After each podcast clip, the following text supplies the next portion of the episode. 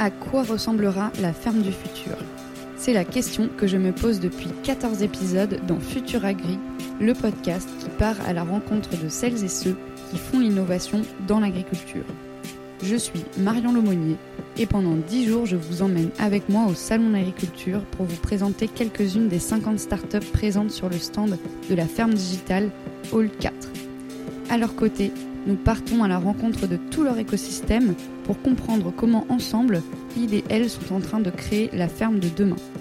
Bienvenue dans Futur Agri, spécial Salon d'agriculture.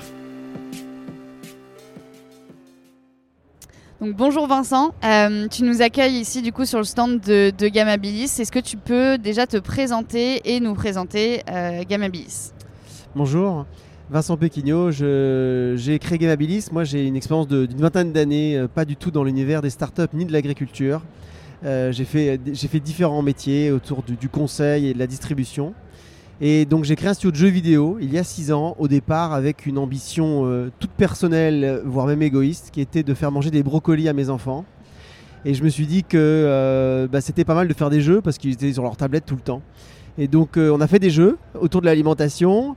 Et puis après on a rencontré beaucoup de personnes qui ont dit mais à la source de l'alimentation il y a l'agriculture. Et c'est comme ça qu'on en est venu à créer ce jeu Roots of Tomorrow qui est notre plus grosse production. Ok. Euh, est-ce que c'est ta première fois du coup au salon de l'agriculture? J'allais dire c'est une première fois. moi j'étais déjà venu bien sûr, mais j'avais jamais euh, en visiteur. Voilà, je suis déjà venu en visiteur euh, quand j'ai créé la société il y, a, il y a 5 ou 6 ans. Je m'intéressais déjà à ces sujets, mais c'est la première fois qu'on a qu'on a un stand. Alors il est il est tout petit. Ça fait quoi alors? Mais on est on est très fiers. On est avec 50 startups sur le stand de la ferme digitale. et on est aussi présent sur les stands de nos partenaires. Euh, pour nous, c'est ce qui est super euh, dans ce salon, c'est qu'on rencontre des joueurs, on rencontre des agriculteurs et on rencontre des partenaires aussi potentiels. Donc c'est vraiment une semaine très, euh, très dense et intense.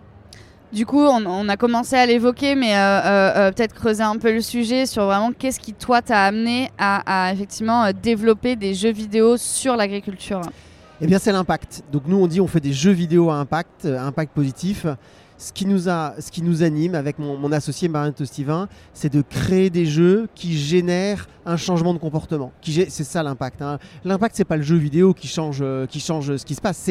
C'est toi, c'est moi, c'est chacune et chacun d'entre nous qui changeons nos comportements, qui changeons notre manière de voir.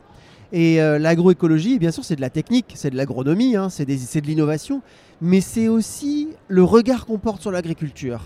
Euh, nous, le grand public, et les agriculteurs, et le regard que portent les agriculteurs les uns sur les autres. Et le jeu vidéo, c'est vraiment un outil parfait pour changer le regard.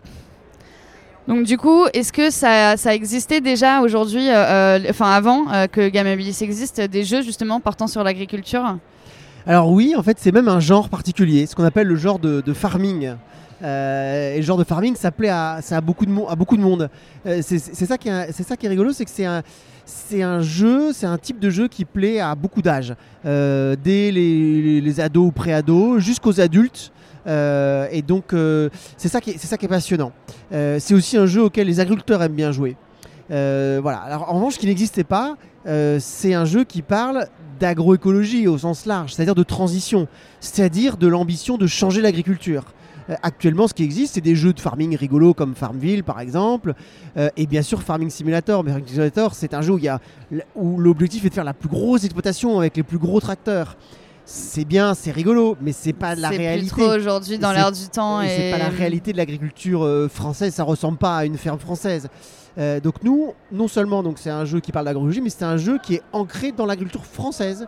On a trois fermes une en Bretagne, une en Provence, une euh, dans le Grand Est, et on en aura une en Normandie. Donc c'est des, ces fermes, elles sont vraiment ancrées dans, leur, euh, dans le sol euh, de la région, dans le climat de la région, et dans aussi l'exploitation typique de, de la région. C'est vraiment ça qu'on a cherché à faire.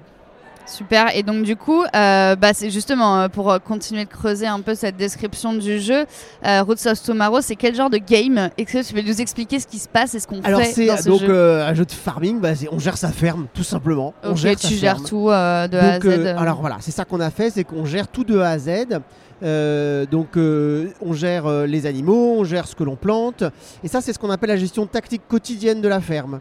Et nous, on a intégré deux niveaux. La gestion tactique, bah, je, je, je sème, je récolte, je vends, j'achète. Et la vision stratégique. La vision stratégique, c'est je, je, je fais évoluer ma ferme. Alors comment je la fais évoluer? J'ai plusieurs choix. Par exemple, euh, je vais euh, agrandir euh, mes surfaces cultivées pour pouvoir nourrir l'ensemble de mon cheptel.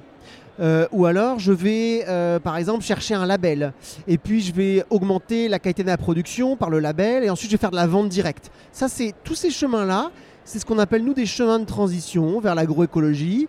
Ils sont très variés, euh, ils sont très différents et tout ça c'est les choix qui, sont à faire. Il n'y a pas de, il n'y a pas un bon choix. On peut gagner et on peut perdre si on s'y prend mal dans chacun de ces choix. D'accord. Euh, J'imagine du coup que ça se fait pas en un jour euh, bah, de créer un jeu vidéo de, de, A à Z. De qui est-ce que vous vous êtes entouré pour déjà développer le jeu et puis ensuite le déployer? Alors, euh, pour le, le concevoir et le développer, euh, d'abord, il y a l'équipe de, de Gamabilis. On a une vingtaine de personnes. Le jeu vidéo, c'est trois grands métiers. C'est les concepteurs. Concepteurs, ils écrivent les règles du jeu, ils créent les personnages. Ensuite, il y a les dessinateurs qu'on appelle des game artists. Et après, il y a les programmeurs, parce qu'évidemment, un jeu vidéo, c'est du code. Donc nous, au total, ces trois métiers, ça fait à peu près 1500 jours de travail sur euh, deux années. Euh, donc ça, c'est l'équipe qui, qui crée le C'est jeu. pas mal. C'est pas mal, ouais. Et, euh, et bien sûr, le contenu, moi, mon équipe, on connaît rien à l'agriculture.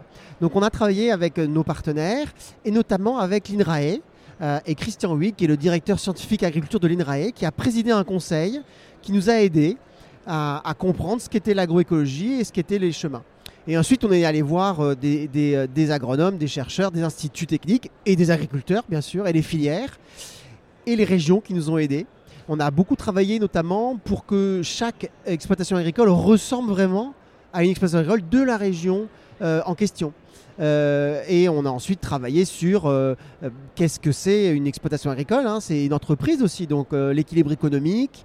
et on a travaillé sur les critères économiques, euh, social, environnemental. Voilà. Et donc c'est à la fin, c'est ça peut paraître très simple en fait gérer sa ferme, mais il y a beaucoup de choix à faire peu, ouais, c'est ça. beaucoup beaucoup de choix à euh, faire et euh, voilà donc c'est ça que c'est ça qui, est- qui a été qui a été créé Ok.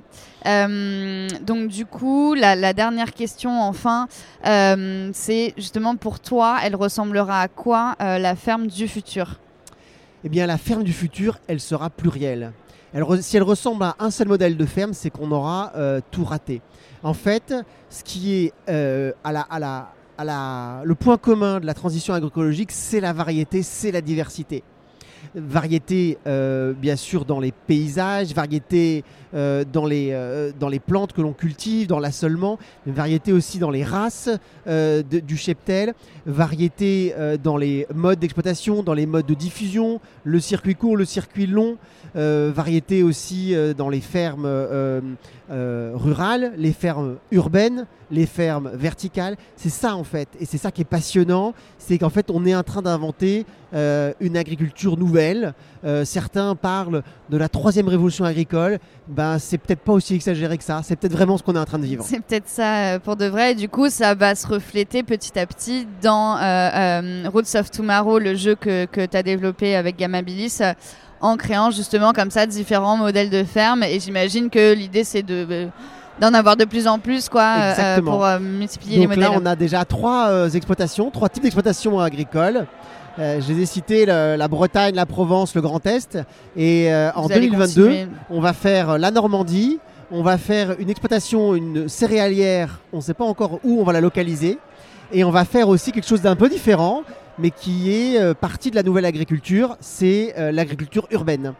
Et donc euh, voilà, on aura déjà six scénarios. Et j'espère bien qu'on continuera chaque année à en rajouter. Bah, merci beaucoup du coup euh, Vincent Merci. et on te retrouve euh, du coup dans les prochains épisodes pour découvrir justement cet écosystème. Parfait, merci beaucoup. Merci à toutes et à tous. C'était Futuragri au Salon de l'Agriculture, réalisé en partenariat avec la Ferme Digitale, musique et technique par Paul Lemonnier. Pour approfondir ces sujets et suivre l'actualité de l'agritech, rendez-vous sur les réseaux sociaux de la Ferme Digitale où vous pouvez aussi nous écrire car c'est toujours un plaisir d'avoir vos retours. Si ce podcast vous a plu, n'hésitez pas à laisser un avis sur Apple Podcast ou sur Spotify.